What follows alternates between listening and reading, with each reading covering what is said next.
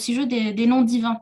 Parce que justement, vous avez écrit un livre sur euh, les noms divins euh, selon mm. l'Arabie, hein, et euh, on se posait la question de la place des noms divins dans cette conscience symbolique. est-ce, que, est-ce que chacun a une signification particulière? Est-ce que vous pouvez donner un exemple précis? Par exemple, Yanour, qu'est-ce que ça, ça symbolise? Oui, enfin, tout d'abord, Ibn Arabi a il a fait autant de commentaires sur le nom divin, n'est-ce pas? Mais c'est l'un des approches euh, pour, euh, pour concevoir la, la, euh, la diversité des de symbolisations de l'expérience spirituelle en islam et en soufisme. C'est que si d'un point de vue, les, les, noms signifient la diversité des, possibilités du, divin, il, il les traite toujours en tant que relation. D'accord? Les noms c'est qu'on soit en tant que nisab, relation. Donc, parce qu'il y a toujours cette, euh, précisément, il y a ce rapport de transjectivité, donc quelque chose en rapport avec, n'est-ce pas? Et c'est ce, ce, rapport de l'un avec, euh, avec l'ordre de la diversité et, et, la pluralité qui fait que toute manifestation procède à partir de, de cette manifestation, de ces faits, des relations non manifestées qui finalement sont toujours des noms du réel lui-même, euh, qui n'est pas autre que lui, n'est-ce pas? Bon, il, va faire euh, parfois un commentaire en triade, triadique, à proposer qu'est-ce qu'un homme signifie dans sa singularité par rapport à, la réalité humaine, en tant que, que l'homme peut l'imiter, l'adopter, euh, restaurer son, lien, de compréhension intime par rapport à la signification de ces noms dans la, réalité humaine. Il fait aussi les commentaires de la signification des noms par rapport au fait qu'ils sont des, une expression du haq, donc qu'est-ce qu'ils signifient par rapport à, ce signifié unique qui est Dieu?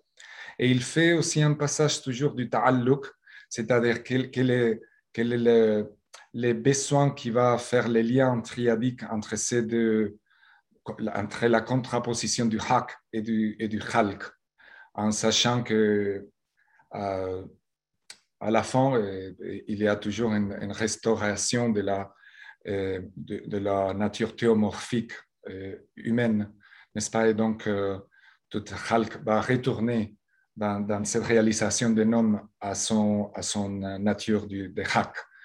Et voilà, ça, ce sont des approches. Ce qui est très important, à mon avis, pour comprendre la dynamique symbolique, c'est de, garder la conscience que d'une perspective, si on est dans la contemplation d'une pluralité d'essence et d'une polyvalence, toute cette polyvalence fait partie d'un voyage vers la, restauration de la signification euh, unique du réel. Ça, je pense que c'est essentiel dans, cette binocularité euh, de, l'approche d'Ibn Arabi en particulier. Mais je pense que c'est général dans les traditions spirituelles d'avoir cette, cette, aperture à, la réception des significations qu'on peut appeler des, spirituelles, d'inspiration, de symbolique. Et si on dit symbolique ici, ce n'est pas des opérations artificielles euh, intellectuel dans un domaine euh, linéal, mais c'est plutôt de, l'ordre de cette dynamique inspirée, n'est-ce pas? Euh, Voilà, je ne sais pas si ça fait la réponse. Insister à, cette méditation qu'Ibn Arabi nous propose, par exemple, quand il faisait les commentaires dans l'ouvrage d'Imkasi sur la condition synonymique de, de nom divin, n'est-ce pas? La condition, donc, est-ce qu'on pourrait se dire euh, est-ce qu'on pourrait aller si loin qu'à formuler la condition synonymique de tous les signes, donc euh, de toutes les lettres, euh, finalement?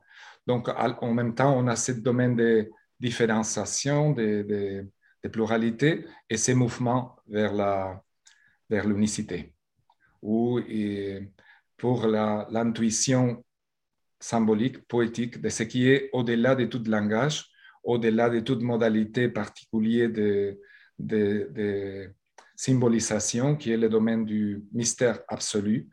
Et donc, euh, disons qu'avoir déjà une intuition de la hadiyya, du domaine de l'unicité euh, indistincte, ou, bien sûr qu'il y a l'intégration de toutes les possibilités déjà, mais pas exprimées.